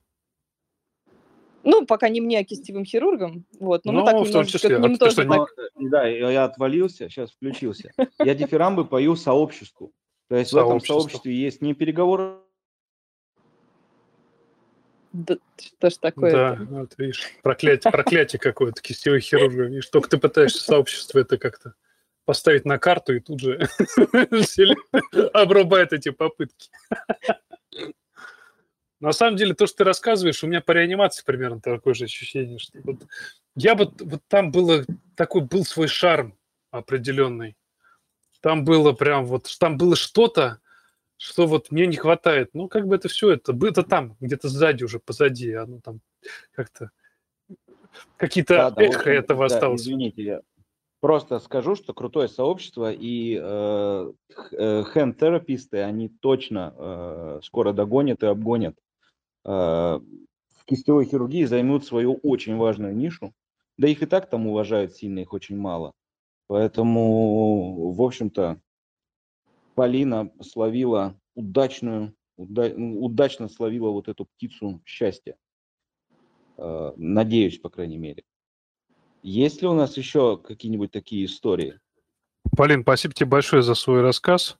На самом деле он один из таких прям, ну, ну мне кажется, это вот эта та история, когда человек ломает себя и выходит на какую-то светлую сторону долины. Я тебе могу сказать, что вот эта штука, которую она сделала, а именно уйти в никуда, на который очень сложно решиться. Э, это очень крутая вещь, которую я прям могу порекомендовать людям, ну, как бы в своей жизни это испытать. Потом что... не страшно. Потом да, не страшно потом не уже. страшно, но сделать вот это, уйти в никуда, это прям стрёмно. Я это делал э, неоднократно. Сейчас я могу сказать, что я профессионально могу отказываться от работы и уходить в никуда. Это не вызывает у меня никакого э, страха за свое будущее. Но когда ты делаешь это в первый раз, э, особенно когда ты молод, это все, это конец света. Это очень сложно принять, и на это очень сложно решиться. Но удивительным образом, э, если ты, в общем-то, не э, ленивый лежебока, то э, вот такой уход, за ним обязательно следует какой-то толчок. По крайней мере, так было всегда в моей жизни. И так было всегда в жизни э, тех ребят, э, тех друзей моих, которые э, совершали такие поступки. А ты знаешь, волей-неволей тебе надо до хрена работать, чтобы какую-то твердую землю под, под ногами почувствовать. Нет, ты просто только... решиться страшно, Антон. Именно в никуда. Но... Ребята, я, я дополню Васю. А, я с тобой абсолютно по этому поводу согласен. И если бы я, э, ну, в общем, если бы я раньше такое испытал, я бы во многие неприятные ситуации бы не попадал. А теперь вот как после того, когда ну, у меня был опыт ухода в никуда и такой большой телепортации, я понял, насколько все-таки я свободный человек, и а зачем э, пытаться приспособиться, адаптироваться, если можно взять и слезть с мертвой, сгнившей лошади. И Абсолютно. так можно делать и дальше. Вот. И ты понимаешь, что, в принципе, ты абсолютно свободный человек и начинаешь себя больше ценить в этом плане. Вот в этой парадигме, на самом деле, если принять идею того, что у вас не работа, которую надо взять и уйти в никуда, а специальность, которую можно взять и сменить в никуда, и лежит на самом деле такой философская, философская часть нашей сегодняшней беседы. Это очень страшно сделать. Но на самом деле, э, если ты понимаешь, что допекло, и если ты ставишь себя выше, чем все остальное, а похоже, что выше, важнее, чем лично вы, у вас никого, похоже, что в жизни нет, ну, то есть как фундаментально все равно, понятно, что там дети, жены и так далее, но суммарно, даже у ваших детей их собственная жизнь рано или поздно начнется, и даже ваши близкие могут сказать, знаешь, давай дальше порознь. Так бывает. Э, и у вас остаетесь только вы, и это на самом деле самое главное. То вот в этой свободе это, ну, такое, это прям самое, наверное, чувство жизни появляется. Э, и уверенность в том, что происходит с вашей жизнью дальше. Нельзя допускать созависимых отношений с работой, как Полина отличную метафору подобрала. Вообще супер, да, мне тоже очень понравилось. Отношения. Это вот самый худший тип отношений, который вообще в принципе бывает. Чувством вины, обидами и так далее. Многие в эту ловушку попадали, к сожалению, я тоже. Вот. И с работой нельзя допускать подобного вообще никогда. Вот, ну, Work-life balance. Похвалили и захвалили Полину, но за дело. Очень, очень, очень круто э, высказалась. Да, Давайте Полин, спасибо тебе большое.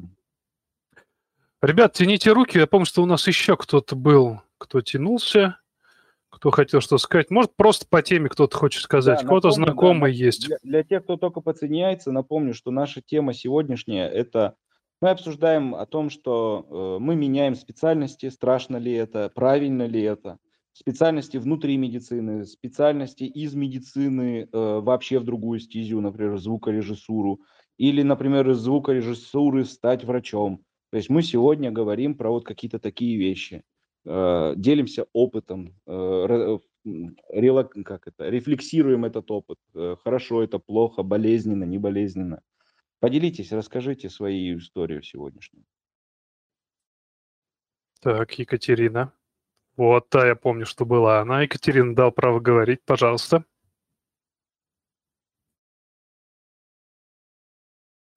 Там на микрофончик надо. Жмык-жмык. И погнали. Я помню, что там раньше какая-то проблема была с ним. М-м. Не получается у Катерины почему-то это сделать. Э, может, еще кто-то? А, да, вот Екатерина заговорила.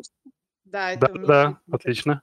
Давайте. А, в общем, первое, я очень рада, что я присоединилась к вам сегодня, потому что много для себя таких полезных инсайдов, как сейчас говорят, получила. Я вкратце расскажу такую часть из моей профессиональной биографии. То есть я говорила сначала, что я работала врачом, кардиологом, потом перешла в фарму. И, значит, как развивались мои события в фарме? Я перешла работать в 2014 году в медотдел, поработала чуть меньше, чем 4 года, и меня пригласили работать в штаб-квартиру компании, в которой я работала, которая находится в Берлине с повышением и по должности, и, естественно, по зарплате, и как бы со стороны это, наверное, прям очень-очень круто было. А, и для меня тоже так казалось поначалу. А, вот там я работаю уже, ну, порядка трех лет, чуть меньше. И сейчас я нахожусь на стадии принятия сложного такого для меня решения, сложного просто из-за страха выхода из зоны комфорта, того, чтобы все-таки э, а, самый первый главный момент – это вернуться работать врачом, потому что, ну, потому что я живу в какой-то такой э, постоянной фрустрации, что все-таки я э, в глубине души врач, и мне этого не хватает. Э, живя в Москве и работая в фарме, я совмещала, то есть по выходным я вела прием в частной клинике. Это, конечно, было жутко тяжело, потому что у меня не было выходных, но зато это был такой какой-то психологический кайф. В Германии это сделать невозможно, то есть либо ты там уходишь подтверждать диплом и занимаешься этим 3-5 лет как минимум, либо ты не занимаешься практической медициной. Вот. И то есть как бы я уже, наверное, больше года, может, два готовлюсь к этому переходу назад в медицину.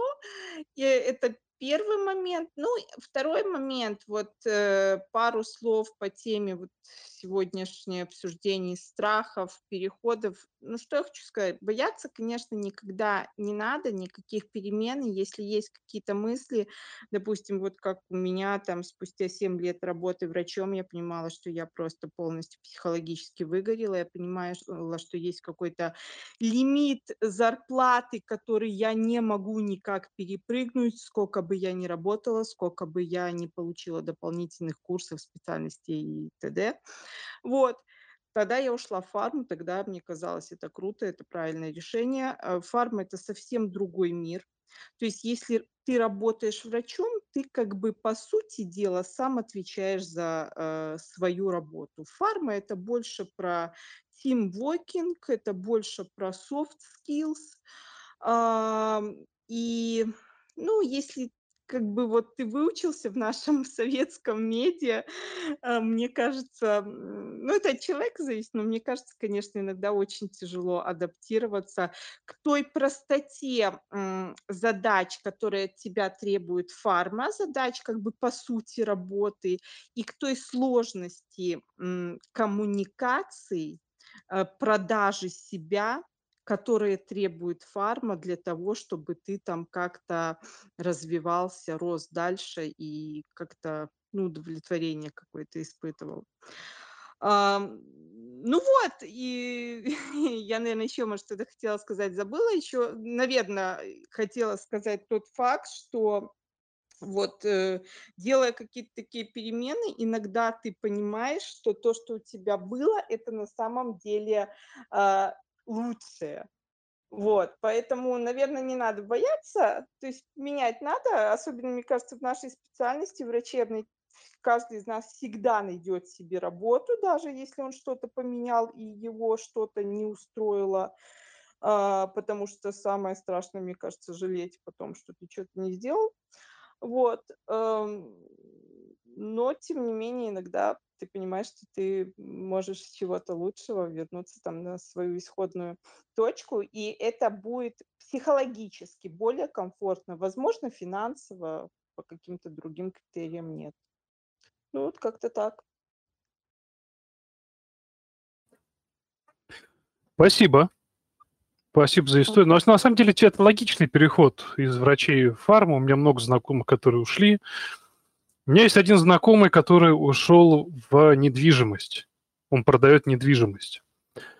Абсолютно счастлив, но я его, может, как-нибудь приглашу, мы даже с ним отдельный эфир сделаем. Это вот товарищ, который, которого очень сильно прокатило наше образование, что он так и не получил свою ординатурскую корку, и который, ну, просто вот она потерялась, и все.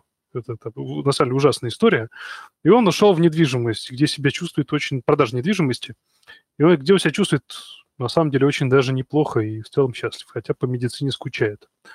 Так, я видел, кто-то у нас тянул руку еще. Пожалуйста, еще раз потяните, я дам право говорить. Руку еще раз по возможности. Да. Очень ждем. Воп. Есть другой человек. Так, э, так, сейчас. Я дал право говорить, пожалуйста.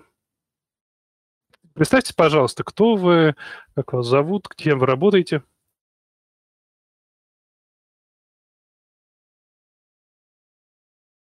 Там на микрофончик нажать надо. Нажимаете на микрофончик, и можно говорить.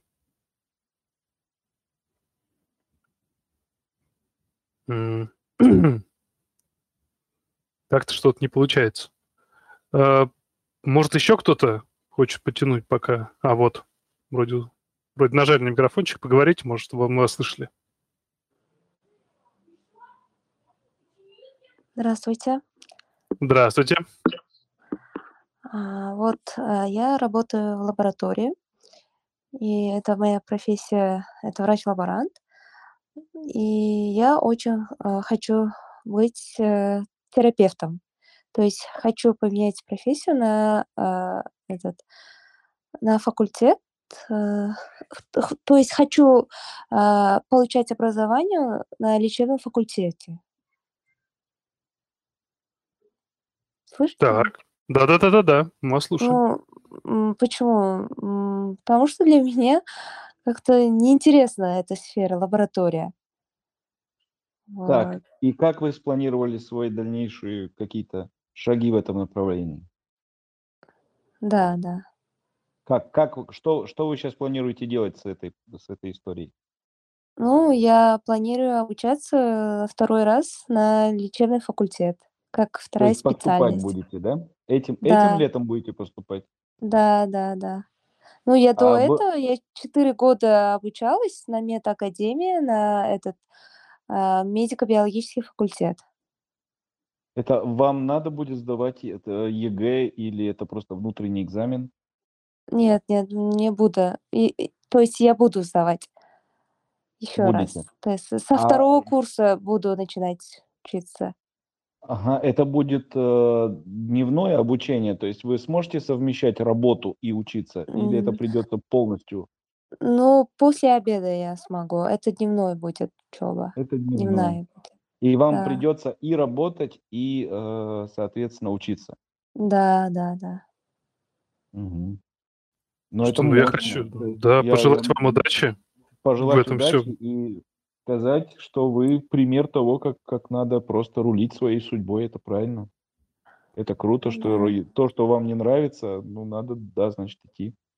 Ну, многие говорят, что ты потом будешь жалеть, потому что а, многие лечебники, наоборот, поменяют, поменяют профессию на врача-лаборанта. Там, наоборот, э, легко работать, нежели чем пациентами. Вот. Э, Работа Да. врачом будет, безусловно, сложнее, потому что, например, пробирка не звонит, родственники пробирки не звонят тебе и не спрашивают э, что-то про свою пробирку. Ну, то есть, как бы Да, много вещей, по которым работать врачом сложнее. Но э, да. много вещей, по которым работать врачом круче. То Ну есть, да. э, поэтому, ну, тут просто надо ответить на себе, для себя на вопрос, от чего вы в этой жизни будете счастливы и идти к этому. Вот, вот, да, точно. Так что мы желаем вам удачи в этой перемене. Спасибо Мне большое. кажется, это правильное решение. Если у вас внутренний есть драйвер, внутреннее движение в сторону врачевания, мне кажется, ничего круче этого вообще в принципе нету. Врачевание помощи Мгм. людям– это такой внутренний зов, позыв, и не надо ему сопротивляться, не надо слушать людей вокруг вас. Если он есть, мне кажется, все во благо будет. Так что удачи вам. Ага, спасибо Как я большое. понимаю, у нас, у нас, Антон, леса рук-то нету, э, поэтому я вот спр- спрошу Серегу. Э, Да. Вопрос, на самом деле, э, который я спрошу, он, э, он, в принципе, Антон, и тебе тоже адресован. Он отчасти перекликается с уже э, с нашей темой. Наша тема, она фактическая, да, то есть случилось ли в вашей жизни что-то, как эта жизнь сложилась там и так далее. Но э, фантазировать, э, вопрос звучит так. Ребят, а если бы можно было откатить все назад, вы что-то бы поменяли? Может быть, другая была бы специальность, другой институт, другое направление? Э, Или нет никаких э, рефлексий по этому поводу, и то, что сейчас происходит, и то, как оно сложилось, это, в общем-то, ну, так, как оно там, не знаю, должно было. Или вы себя успокаиваете? Как оказалось, многое из того, с чем я столкнулся, а, я, я был, на самом деле, ра- раньше готов к науке, чем в итоге э, оказался в настоящее время. Я думаю, не хуже было бы, если бы я начал в семнадцатом году в Петербурге, и в итоге не было всего того кошмара, который начался потом, когда я вернул, вернулся. Это, я до сих пор виню себя за то, что я вернулся, то, что совершил эту ошибку, потому что было очень больно и плохо. Если бы я был более храбрый, я бы остался там и не совершал кучи... Я не сталкивался бы с очень плохими людьми на своем пути в дальнейшем. Я не испытывал бы многого того, если бы я остался тогда там. И как оказалось, что, в принципе, я был к этому уже готов, если бы я пошел в какие-то лабы там и начал заниматься наукой. К этому были перспективы, меня, мне намекали о том, что да, ты можешь попробовать. Я не верил в свои силы. Э, я не знал, что у меня получится. Как оказалось, получилось. Вот. Но с другой стороны, я бы не оказался там, где я нахожусь сейчас, я бы не сделал, в том числе и хороших вещей, если вот бы это, я это как раз вот, вот, вот эта часть разговора, она всегда лишняя на самом деле, потому что мы все прекрасно понимаем, что у нас и наша реальность есть, и хочешь не хочешь, ее надо любить. А, Но пофантазировать, э, это прям не про... То есть тут не надо но ставить, да, это чисто фантазия. То есть откатившись назад, мы э, и имея возможность пере, пере, переделать кучу всяких действий, все-таки ты бы что-то делал по-другому, правильно? Я бы начал многие вещи делать раньше, и все, в плане науки. Если выбирать именно это направление, биомет и прочее, я бы многие вещи просто начал делать раньше. А как это был бы биомед, если бы ты выбирал, или, может быть, это что-то другое было бы вообще? Просто сейчас ты в биомеде, и поэтому биомед. Естественно, я бы шел в любом случае по, по медицинскому направлению. Я, я, я бы, если родиться заново, куда хочу поступить, в мед, конечно. Я просто был бы более храбрее, вот и все. И понимал, Мгм. что можно быть более смелым. Мгм. Антон, а вот ты переиграл бы что-то? Так, по чесноку. Вообще б ничего не переигрывал. Я настолько себя везде комфортно чувствовал в каждом моменте своей, своей специальности, смены специальности. Настолько мне кайфово было это в себя прям всасывать. Я сейчас ретроспективно этот вопрос задал, я так еще раз прогулялся по своей тру- трудовой книжке.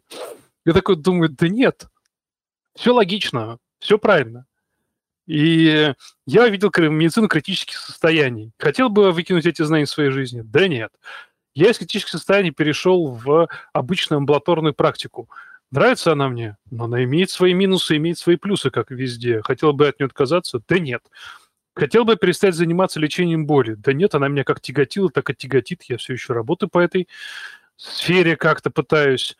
Нет, я бы ничего не поменял. Я искренне счастлив, что за эти уже 12, 10, 11 лет практики, получается, наверное, я бы ничего не поменял. Все правильно. Понятно. Может быть, поднимет кто-то руку э, и выскажет о том, что он бы что-то поменял. Было бы очень интересно услышать вот такой опыт. А я у Сразу тебя скажу, хочу тот же самый вопрос спросить. Ты про я себя как-то так умолчал. бы поступил в 500, 500 тысяч шагов, я бы не сделал, сделал все по-другому. Постоянно, ну не постоянно, но я просто об этом думаю. И первое же, что ты меня спрашиваешь, ну что бы ты сделал? Я бы доучился в ординатуре по лучам, потому что я в ней не доучился из-за гордыни и, и из-за молодецкой тупости, которая звучала так. Какого хера меня не учат? Потому что на тот момент не было медача с какими-то чуваками, которые бы мне сказали, дебил, с чего ты решил, что тебя вообще кто-то должен учить? Мне этого никто не сказал. Это такая простая вещь. Это такая простая, лежащая на поверхности штука. Но тогда, когда э, мне было там 25 лет, э, это я не догадался. И я не получил э, специальность радиолога. А специальность радиолога э, на сегодняшний день, она мне представляется самой, ну, такой прям интересной. И она представляется для меня такой, ну, то есть я под нее хорошо заточен. Я удобно сижу на стуле. Работа предполагает наличие кружки э, с кофе или чаем у тебя на столе. У тебя может играть музыка. Ты э, работаешь за компьютером, ты можешь строить 3D-модели. Я всю жизнь увлекался фотографией. Я люблю контрасты, вот это вот. Мне это нравится. Я э, очень жалею, что я не, не сделал и не стал э, специалистом по радиологии. Конечно, можно сказать, ну зато у тебя бы не было там ла-ла-ла, того, что, что ты хотел, и, и там тем, кем ты стал, там все понятно. Но э, я считаю, э, я не могу себе, э, ну так, а, я, я могу это принять, но я вот если думаю об этом, я считаю, что по очень большой глупости я не получил э, образование, посчитав, что кто-то должен меня чему-то учить. Не должен. Это мои проблемы. И если ребята, которые нас слушают, они прям прислушаются к тому, что я сказал, то это очень важная штука.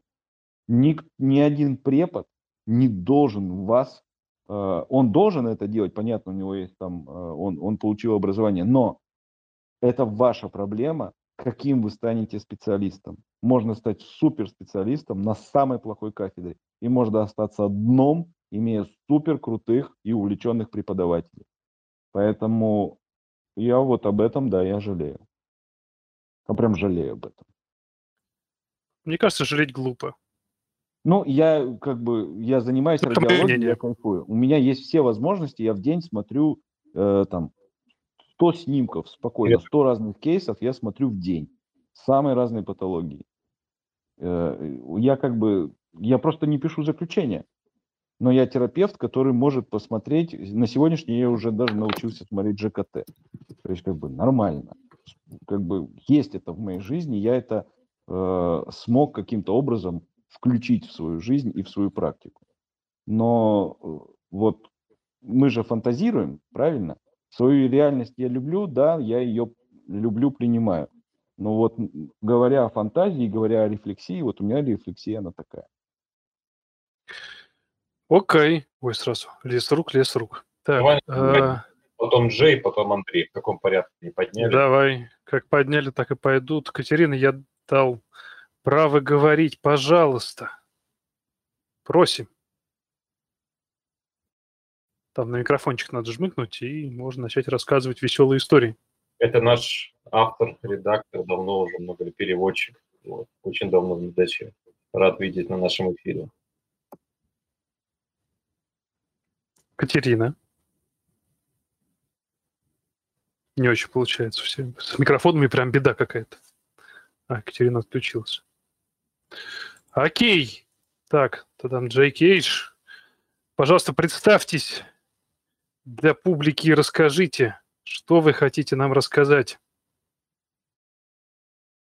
Тоже там микрофончик и это, эх, и погнали. Алло, прием. Ладно, сейчас, ладно, сейчас.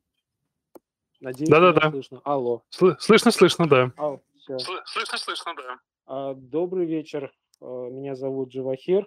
А, я врач-терапевт, врач экстренной медицины.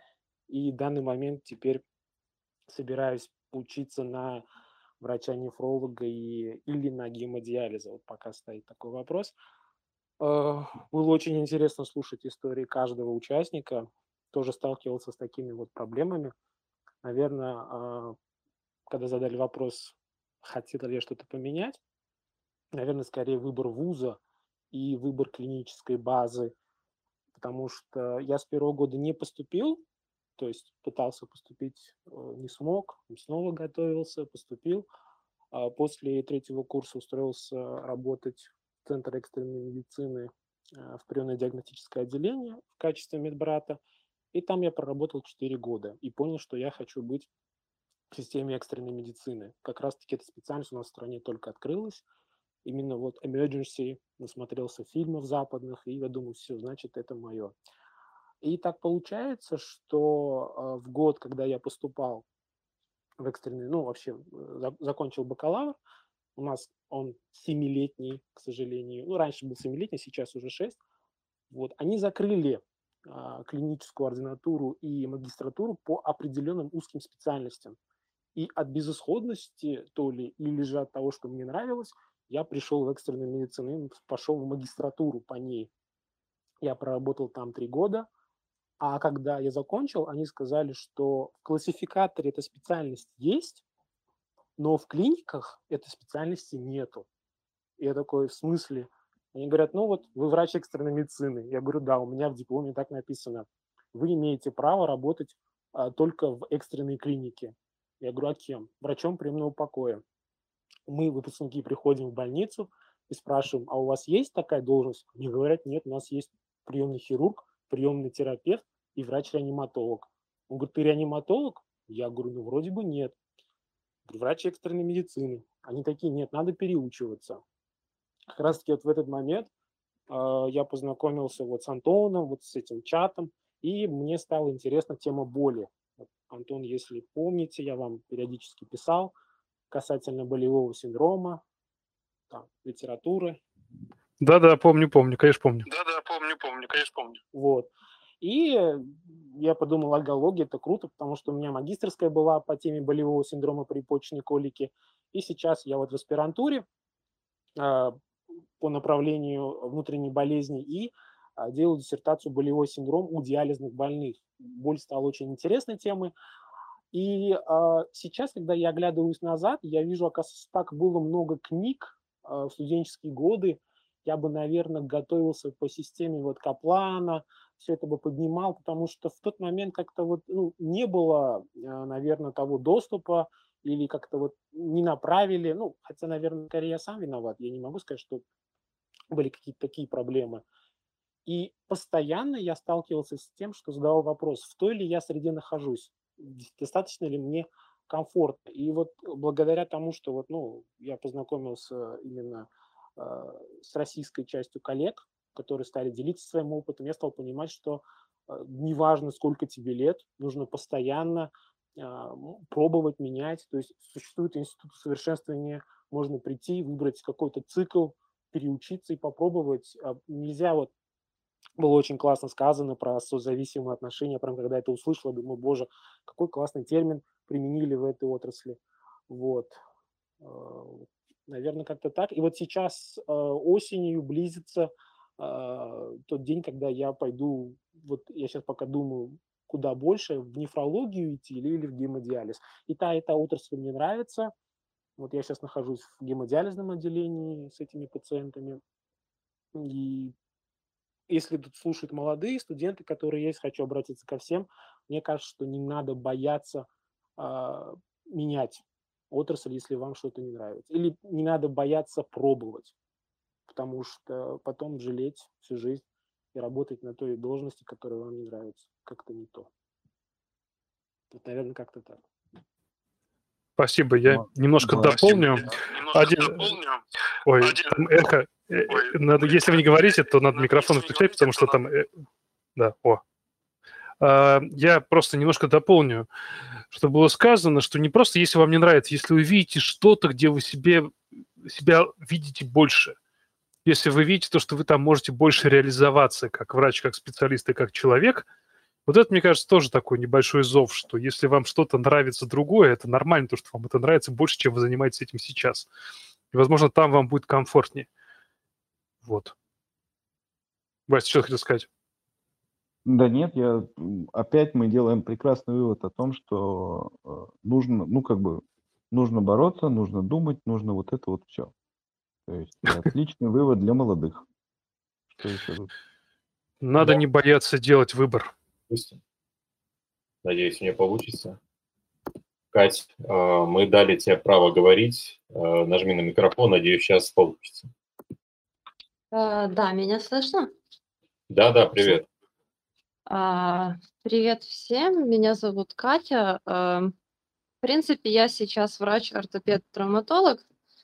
И мне очень нравится моя профессия, но так сложились обстоятельства, что через год я стану врачом-нейрохирургом. Топ, просто, вот оно, я про это. Ну, наконец-то. Наконец-то этот травматолог-нейрохирург в чате. Давай, рассказывай. А что, вы меня ждали? Нейрохирург, который будет заниматься спинальной травмой или в мозг, череп? Э, если честно, я ну, не горю желанием лезть в мозг, и я вообще согласилась на всю эту авантюру ради как бы нейрохирургии периферических нервов. То ага, есть понял. это больше хирургия кисти, стопы и лечение повреждений, там, например, лучевого нерва. То есть ну, я понял, понял. согласилась скорее на это. Но учитывая то, что изначальное предложение было пойти переучиться, потому что формируется новое совершенно отделение в больнице, в которой до этого не было нейрохирургии. Угу.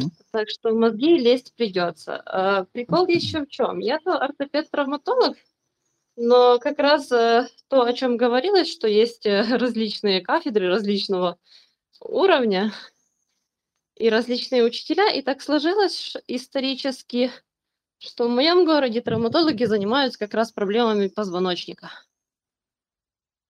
Потому что мой, э, мой шеф, он имеет сертификат нейрохирурга, проходит постоянно различные обучения по спинальной хирургии э, в Америке и в странах Европы, потому что там это не разделяется. То есть есть просто понятие spine surgery. Mm-hmm. Так что какое-то понятие у меня было. Но о чем я на самом деле сейчас жалею? О том, что на самой интернатуре э, я максимально от этого ограждалась. Хотя было, была возможность как бы и ходить на операции, и вести этих больных, но меня влекла чисто скелетная травма.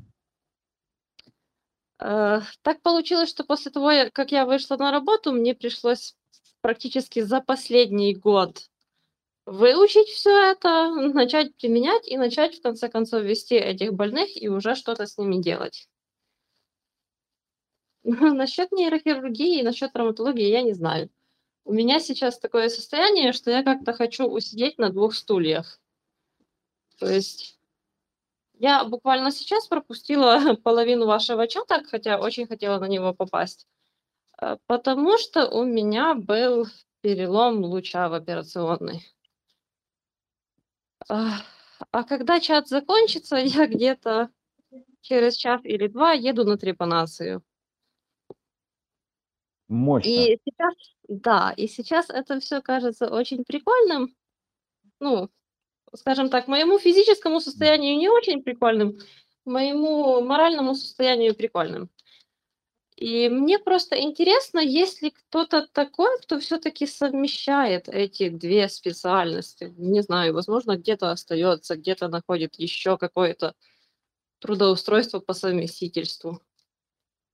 Э, из того, что кто что совмещает, я знаю только примеры общих хирургов на селе, которые родить могут, и трепанацию сделать пилой джили, и как бы э, операцию на сердце, если там там тампонада какая-то. Ну вот, ну прям вот такая старая школа.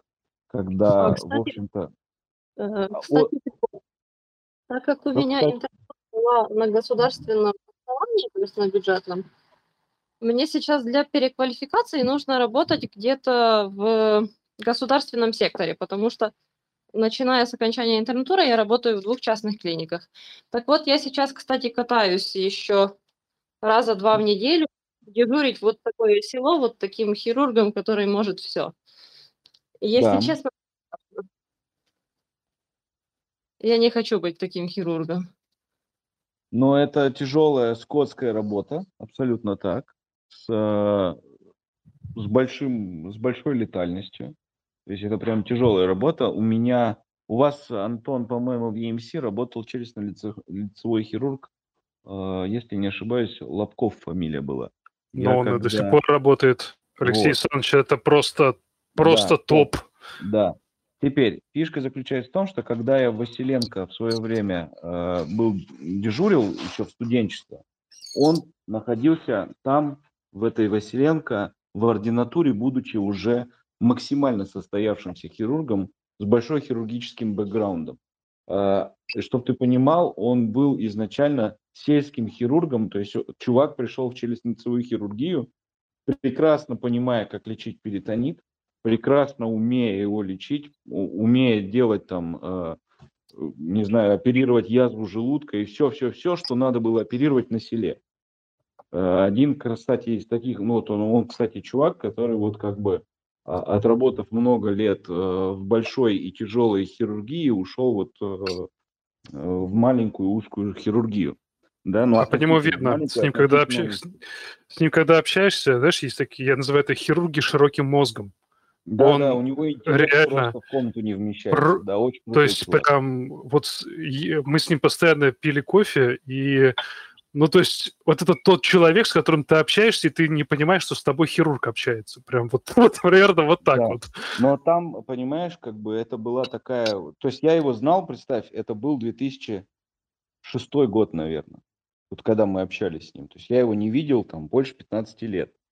А, И э, фишка заключается в том, что можно это совмещать. Есть у меня, вот для, для Катерины скажу, да, что у нас э, Антон работает сейчас в клинике, там работает такой хирург Боря Соченников, который по образованию э, травматолог-ортопед, ныне он вертебролог, то есть он человек, который оперирует э, э, спинной мозг.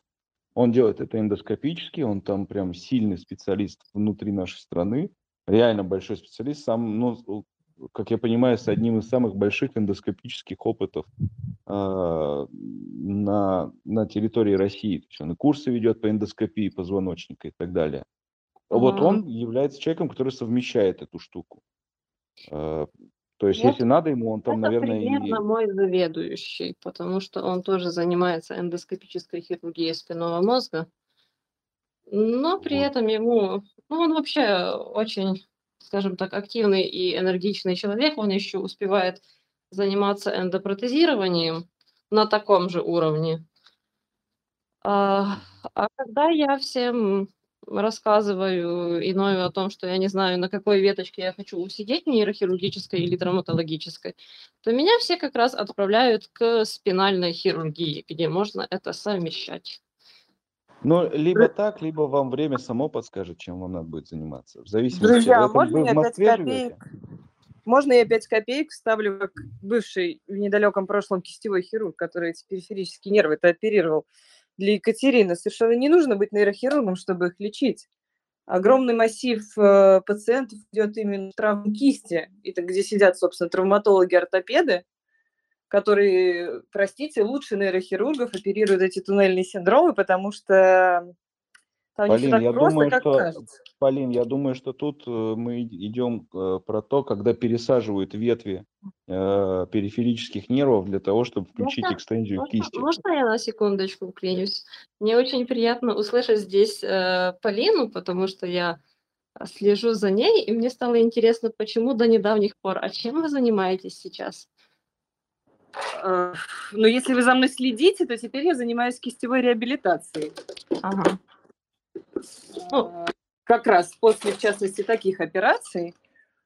Вот. э, И, собственно, про переключение нервов, это больше, да, действительно, наверное, нейрохирургия, но, в принципе, пластика и вот это все, это все, в общем-то, к нам, э, к Полин, я травматологу. просто да, думаю, э, что в да, любом просто случае человек, который заходит на слово э, нейрохирургия, микрохирургия, должен просто иметь сертификат.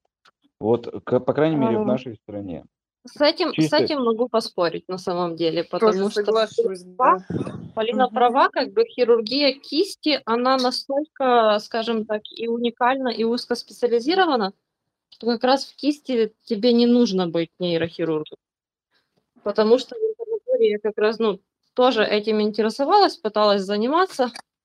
Ну, скажем так, тут мне просто отбили охоту на самом деле.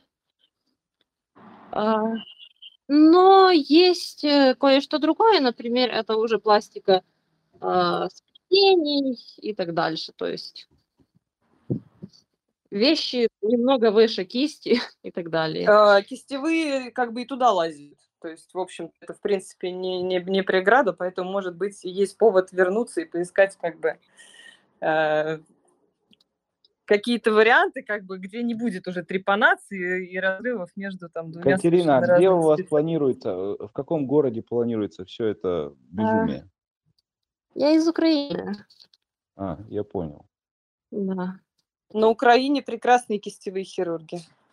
да. А система та же самая получается, да? То есть, если ты хочешь работать на нервах, будь добр, Э, нейрохирургии получай. Или все-таки это, это от- более открытая дорожка, что, пожалуйста, ты А, травматолог, и ты можешь, в принципе, этим заниматься. У нас намного меньше на самом деле специальностей в интернатуре, которые являются аналогом вашей ординатуры. У нас их э, около 14 или 15 всего направлений интернатуры. Все остальное это специализация и курсы. То есть ты совершенно не, не обязательно должен получать сертификат. То есть если бы я просто хотела заниматься, и у нас бы делали, не знаю, отделение кисти, то мне не надо было бы нейрохирургия, а у нас хотят открыть именно отделение нейрохирургии. В котором будет как раз-таки часть кисти. Ну, в котором будет все, что захочешь, потому что, ну, как бы кроме будущего заведующего, все остальные, кто должен там работать, сейчас идут со мной на специализацию осенью. Ну, то есть, по сути, получается, это как повышение квалификации, не более того, от травматолога в травматолога-нейрохирурга, который занимается ну, травматологической патологией. Я, если честно, даже не знаю. То есть я понимаю, что это все-таки ургенция, дежурство. Зачем вообще понадобилась нейрохирургия? Потому что у нас наконец-то э, разрешили трупную трансплантацию. И потому больница, которая хочет быть конкурентоспособной в этой сфере, должна иметь нейрохирургию и возможность диагностировать смерть мозга. А, то есть это вопрос Нет, трансплантологии стоит да, в этой среде. Да, все, понял. Теперь, теперь, теперь, теперь все стало на свои места наконец-то. А потом ну. им перестало хватать двух нейрохирургов, и они решили делать отделение. Окей. Вы станете, расскажете нам потом. Да, спасибо большое. На самом деле такая довольно интересная история. И я тоже могу пожелать только удачи. Надеюсь, что, что этот выбор и то направление, которое вы выбрали, оно принесет вам много счастья, удачи и профессиональной реализации. Как-то так. Главное, вы молодец, что вы не боитесь, и вы какое-то движение продолжаете. Не, не стагнация, а именно движение. И удачи, удачи, еще раз удачи. Спасибо большое. Так, ну что, мы потихонечку, наверное, закругляться будем, да? Уже у нас два часа. огонь, я заметил. Это немножко... А, да, у нас всегда огонь. Я хочу резюмировать, а, наверное, тем, что не надо, не надо испытывать чувство вины за те вещи, которые тебе доставляют удовольствие. Не надо думать, что это плохо и предательство. Я вот сейчас Сергей, слушаю. Медач, Медач да. против таких вещей. Ну, то есть я понимаю, что реально, если ложка действительно не просто сдохла, а уже на далеко зашедших стадиях разложения, уже скелетированный труп, как пишут в судебной медицине, то действительно пора давно уже слезать с нее. И пробовать себя в том, что тебе реально может принести удовольствие. Потому что в чем смысл вообще работать там, где ты не хочешь работать? И что тебе что не нравится, зачем нести этот крест, если можно его не нести? И, наверное, говорил, Конфуций говорил, счастье – это когда ты с улыбкой идешь на работу. Да? Наверное, ну, этот товарищ я, что-то... Я абсолютно его понимаю. Этот товарищ что-то знал. Конечно.